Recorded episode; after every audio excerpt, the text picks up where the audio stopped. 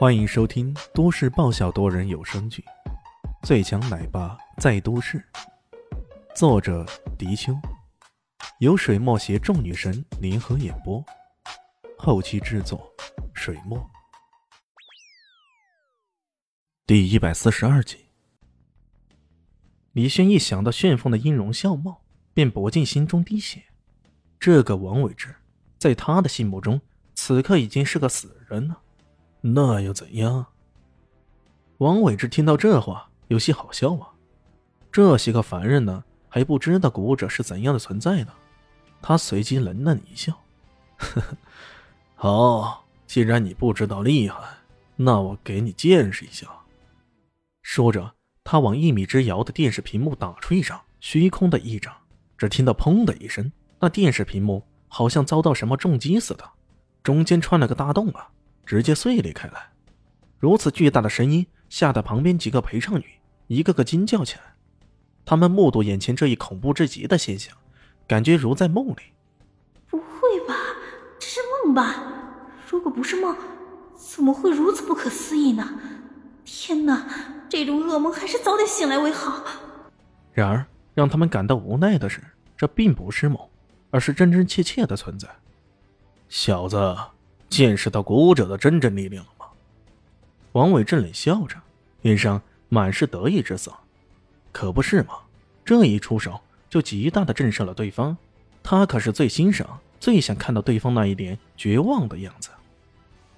然而，在李轩的脸上，王伟志却看不到对方有丝毫的恐惧啊。李迅耸了耸肩道：“这是劈空掌吧？武侠电影里看多了。”这头蠢鱼，你可差点让老子蠢笑了。呃，是你的蠢，差点让我笑了。王伟这冷笑着，哼，电影跟我这个能比吗？受死吧！王伟这大吼一声，单掌一劈，一股强大的劲力直卷过来。在他看来，李炫在如此强大的劲力之下，不死起码也得重伤啊。对于古舞者来说，随意的干掉一两个人，那是再正常不过了。哼，谁让这个小子在这里碍手碍脚的？不把你痛扁一顿，可都对不起我自己呀！然而，让他倍感惊讶的是，李炫轻轻的一闪，竟然闪过了对方这一力度十足的攻击。那股劲力余力未消，直接撞击到了身后的墙壁上，发出轰的一声巨响，提示着众人。这并不是一个梦啊，而是实实在在的存在的事实啊！哎，李炫这么一闪，让王伟志有些吃惊呢。这家伙看起来是练过的呢，不过练过又如何？世俗界的人跟古武者相比起来，这其中的差距简直是有若天渊呢。看不出来呀，你还练过呢。王伟志诧异的说道：“难怪你敢在我面前嚣张啊！”李迅静静的看着对方，这大概是他回南向时候遇到第一个真正的对手。对方虽然嚣张，不过确实有嚣张的资格。虽然仇恨和愤怒充斥着他的内心，不过他也很清楚，现在他最需要的是冷静。练过又如何？让你真实的感受一下古武者的威力。化境初期的威力，王伟志大声喝道：“化境初期！”李炫心中一动啊，这个估计也是古武的境界划分了，明境、暗境、化境。哼，遇到的对手越强，就越显得有意思了。大声怒喝之下，王伟志奋力连续掌击，整个空气里都充满了噼里啪啦的声音，仿佛有无数的鞭炮齐鸣那般。那股恐怖的气压让周围那些陪唱女一个个都尖叫起来。这是非人的手段，要不是亲眼目睹，确实让人难以置信呢。小子，让你尝尝真正的古武威力！天罗玄雷掌！王伟志嘶声的吼叫起来。在他看来，这一掌足以取得对方的性命了。在天罗面前，对方无所遁形呢。李炫脸色。稍稍变得凝重起来，他面对着如此狂轰乱炸的攻击，依然使出缥缈跌破步，在繁复的攻击中左腾右挪起来。只不过这缥缈跌破步的姿势也实在有些不敢恭维啊！看起来他就跟踉踉跄跄，就差点没摔倒在地而已。